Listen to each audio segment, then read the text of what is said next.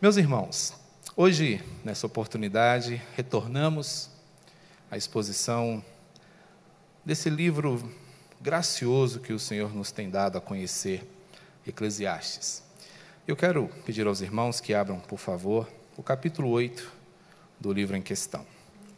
Eclesiastes, capítulo 8, a partir do verso de número 10.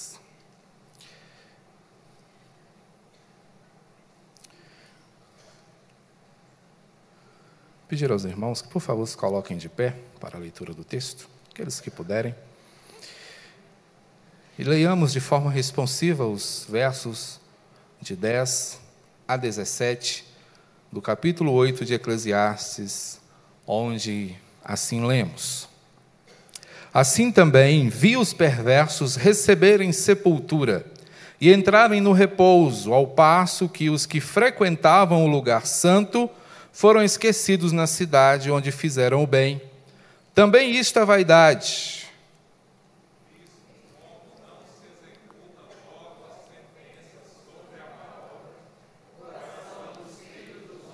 Muito bem.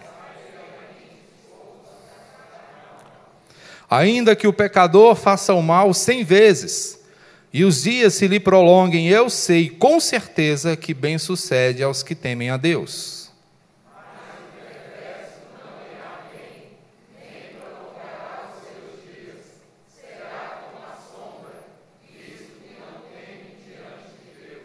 Ainda há outra vaidade sobre a terra. Justos a quem sucede segundo as obras do, dos perversos, e perversos a quem sucede segundo as obras dos justos. Digo que também isto é vaidade.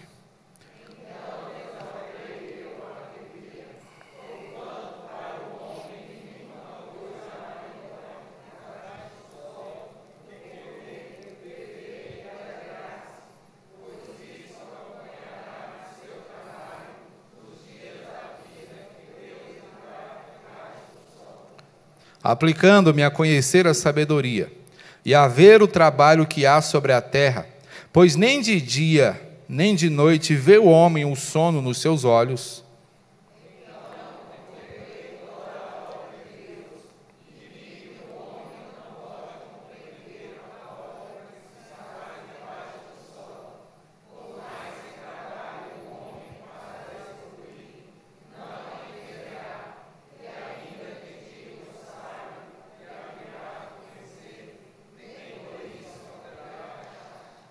Amém. Ainda de pé, vamos orar. Bendito Senhor, muito obrigado. Tua palavra é uma riqueza. Dela, Senhor, carecem a nossa alma e o nosso corpo. Fala, portanto, ó Deus, ao coração da tua igreja e ensina-nos pessoalmente.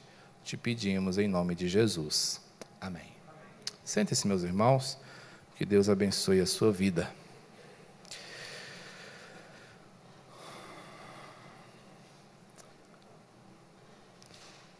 Houve, até certo tempo, um grande desportista, conhecido mundialmente, mas de origem estadunidense.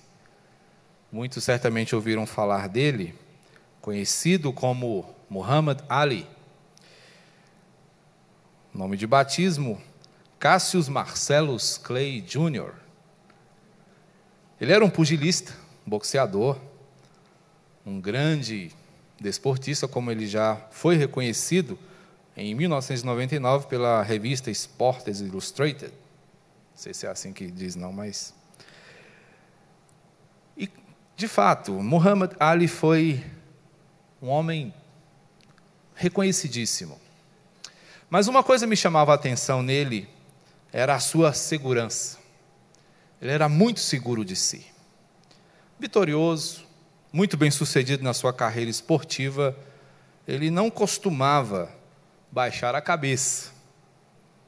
De origem metodista, converteu-se depois ao batismo, mas sua mãe era batista, mas tempos depois ele se converteu ao Islã, né, o que deu a ele esse novo nome que ele adotou até o fim da sua vida em, mil, em 2016. Né? E uma passagem interessante que se conta sobre a vida de Muhammad Ali foi que, numa certa ocasião em que ele viajava de avião, um pouco antes da decolagem, a aeromoça chegou e aproximou-se dele e disse: Senhor, por favor, coloque o cinto. Ele olhou para ela e disse: Super-homem não precisa de cinto de segurança. A aeromoça, muito educadamente, disse para ele o seguinte: Super-homem também não precisa de nenhum avião. E Muhammad Ali, então, afivelou o cinto. Se o senhor é o super-homem, por que, o senhor está no avião? Por que o senhor não vai voando? Né? Interessante como essas perspectivas de vida, muitas vezes, podem fazer parte da nossa. Existem momentos em que nos sentimos totalmente seguros e certos de que estamos fazendo as coisas da maneira certa. E assim expressamos nossas opiniões, fazemos as coisas a nosso próprio modo, não é? E como diria a canção de Frank Sinatra, eu fiz do meu jeito. Ainda hoje, nós temos essa tendência. Desde crianças, nós somos naturalmente inclinados a fazer as coisas de modo a que sejamos agradados e satisfeitos na nossa própria, no nosso próprio entendimento. As aventuras de Salomão não terminaram. E ele segue investigando a vida. Ele segue inculcado, intrigado como as coisas acontecem no mundo. E ele continua querendo saber como funciona tudo isso. As suas surpresas são grandes quando ele percebe algumas coisas, coisas que inclusive o fazem colocar-se no seu lugar. Imaginemos aqui, meus irmãos, diante de tudo o que lemos, dessa desigualdade da vida, da injustiça presente, das coisas fora do lugar, como se estivéssemos de carona com Deus. Imagine o Senhor dirigindo um determinado veículo e você ali no banco do carona. E estar de carona não é fácil, especialmente para quem é acostumado a dirigir. Você costuma questionar a maneira da condução, os caminhos que são adotados, as escolhas de trajeto, enfim, normalmente a gente gosta de opinar sobre isso. É, acho que maridos vão entender muito bem essa posição, especialmente quando muitas vezes ele troca de lugar com a esposa. Né, quando ele começa a dar certos palpites na direção dela. Acontece o inverso também, normalmente. Não é? Mas andar no banco do carona não é uma coisa fácil, porque normalmente nós não nos sentimos confortáveis fora da zona de controle. Queremos sempre ter a opinião final e queremos sempre poder intervir de alguma forma. Mas o Senhor hoje nos convida a ir de carona com Ele, para que nós nos apercebamos de algumas coisas ao longo do caminho. Portanto, eu queria compartilhar com vocês, nessa carona com Deus, algumas observações de um caroneiro questionador. Essa é a posição de Salomão, quando ele olha para a vida, dotado de toda a sabedoria que lhe deu, ele olha para algumas questões e ele simplesmente se indigna. O verso 10 começa mostrando para nós que ele percebe algo extremamente horroroso. Vi os perversos receberem sepultura e entrarem no repouso, ao passo que os que frequentavam o lugar santo foram esquecidos na cidade onde fizeram bem. A grande questão aqui que Salomão destaca é que ele observa que pessoas que viveram de uma maneira completamente oposta à vontade do Senhor, no ato da sua morte eram homenageadas. Isso acontece ainda hoje. Longuíssimos velórios, homenagens solenes a pessoas que reconhecidamente não foram tão ortodoxas assim, não foram tão fiéis, não foram tão justas, não foram tão merecedoras dessas homenagens. E a primeira coisa que Salomão observa aqui, nessa carona com Deus que ele toma, é que, primeiramente, a vida é injusta. A vida, meus irmãos, ela é, infelizmente, injusta. Muitas coisas estão fora do lugar. Nós percebemos ao longo da nossa caminhada que o perverso muitas vezes é honrado, enquanto o justo é tratado com indiferença. Percebemos ainda que Deus parece tardar, e enquanto Deus tarda, os homens folgam e fazem as coisas a seu modo, porque parece-nos muitas vezes que, pela tardança do Senhor, não haverá punição para o pecado cometido. E a humanidade segue muitas vezes a passos largos, caminhando fora da orientação do Senhor. E quando percebemos o ímpio prosperando? Ficamos indignados diante da longeva maldade que eles ostentam. Mas, irmãos, o Senhor nos chama a observar o contraste e a viver em contraste. A sequência do texto vai nos mostrar a partir do verso 12 que, ainda que o pecador faça o mal cem vezes e os dias se lhe prolonguem, eu sei com certeza que bem sucede aos que temem a Deus. Irmãos, não é porque muitas vezes aqueles que fazem o mal são reconhecidos e honrados. Aqueles que vivem fora da vontade do Senhor parecem obter mais vantagem que eles de fato estão em vantagem. À medida que o sol se põe, alonga-se a sombra. Isso mostra-nos que, em determinadas situações, essa aparente longevidade parece ser apenas o prólogo de uma vida mergulhada nas trevas para aqueles que não reconhecem ao Senhor como o Senhor que de fato Ele é.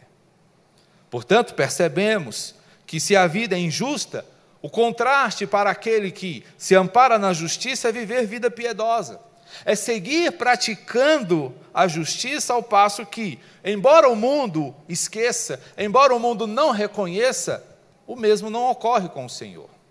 É diante dele que nós praticamos a nossa justiça e é para ele que oferecemos a nossa retidão.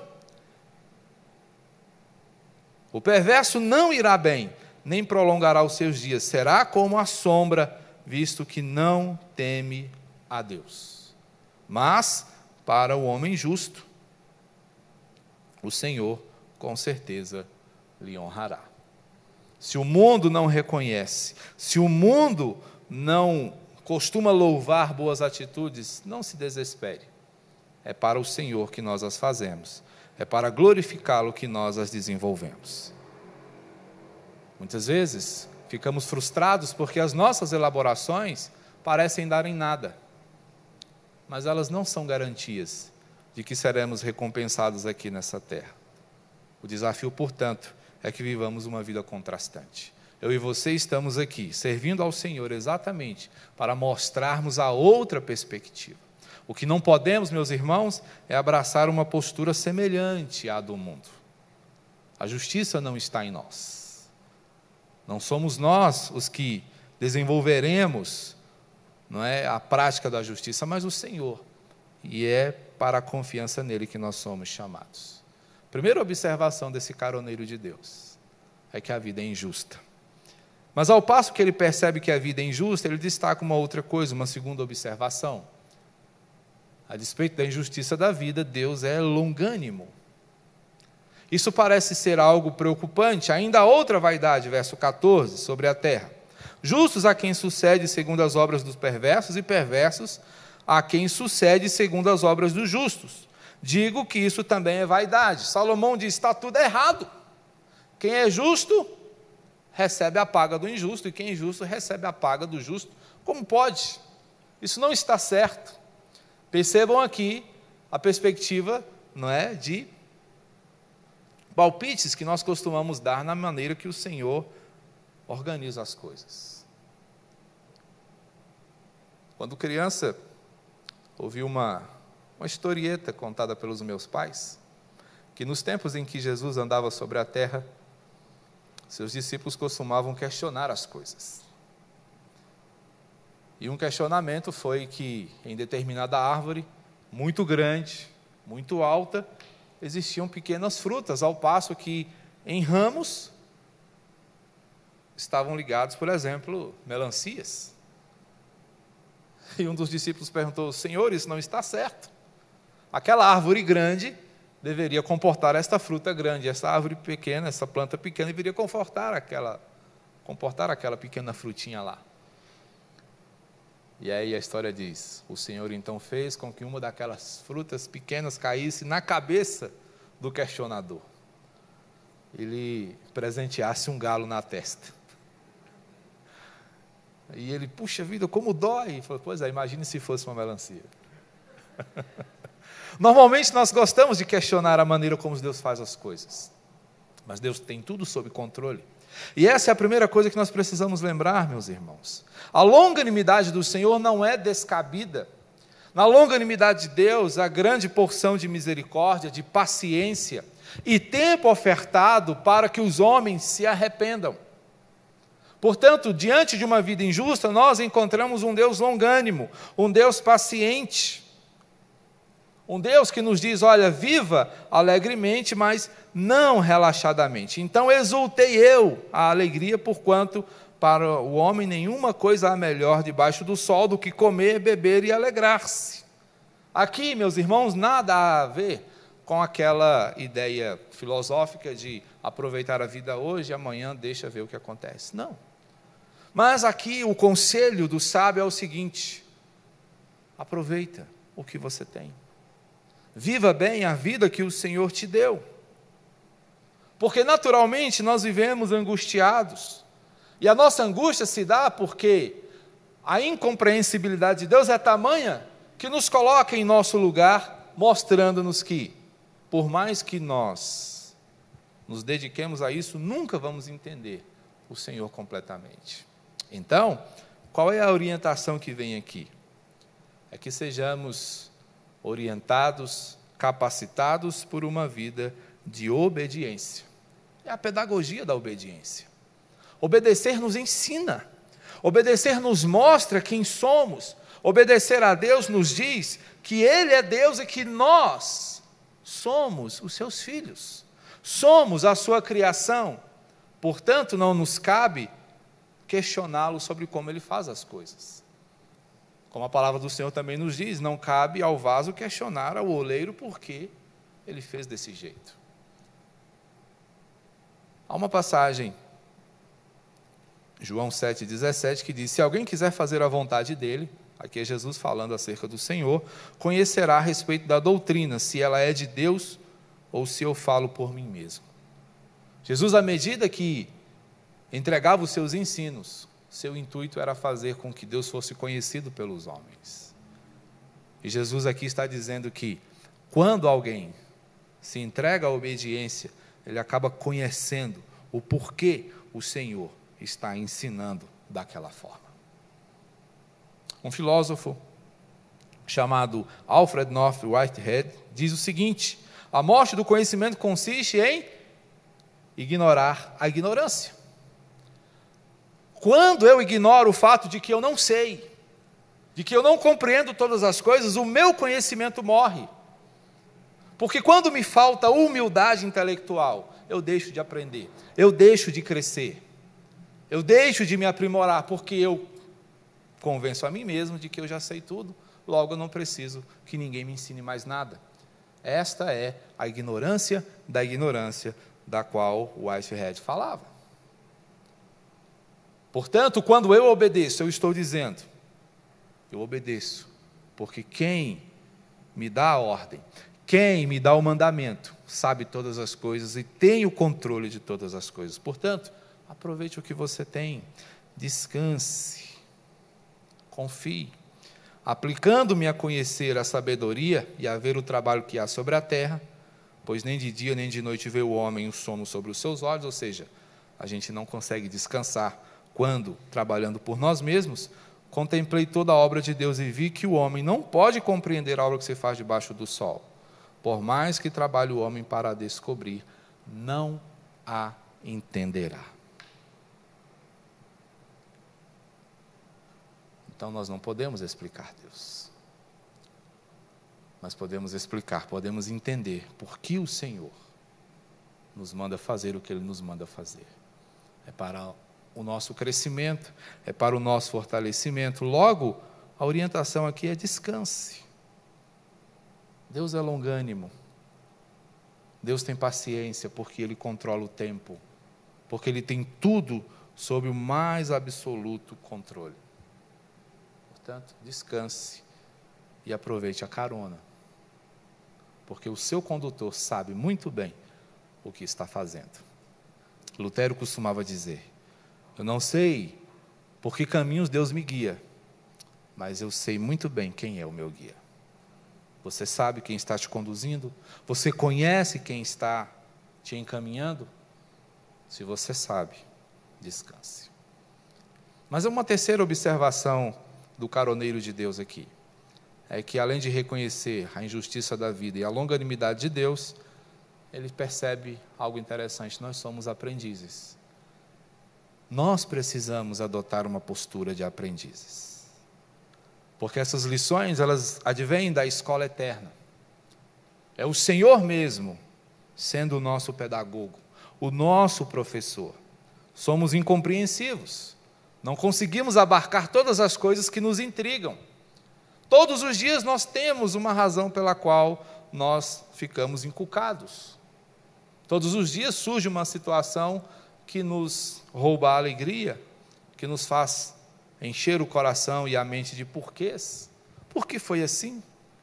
Por que aconteceu desse jeito? Por que nós brigamos? Por que nós falhamos? Existem muitos porquês que nós não podemos responder.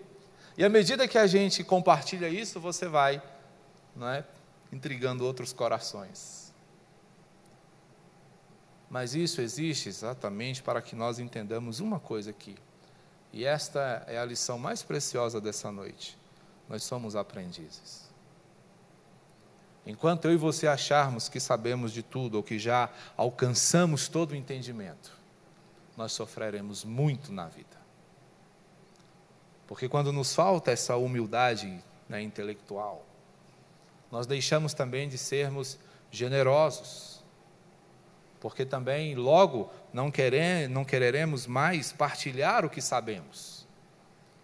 E se o fizermos, será a guisa de arrogância, de orgulho e de autossuficiência. E não é essa a postura para a qual o Senhor nos chamou. Fazemos todos os dias a conta, o balanço da nossa vida e não fecha. Sempre fica alguma ponta solta, sempre fica alguma coisa por resolver e por responder.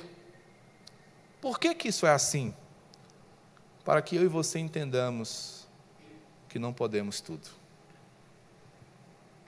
O dia que nós entendermos que não podemos resolver tudo, nós viveremos melhor. Entendam? Isso não é um encorajamento a você abandonar né, as coisas e deixar de buscar elaboração. Não.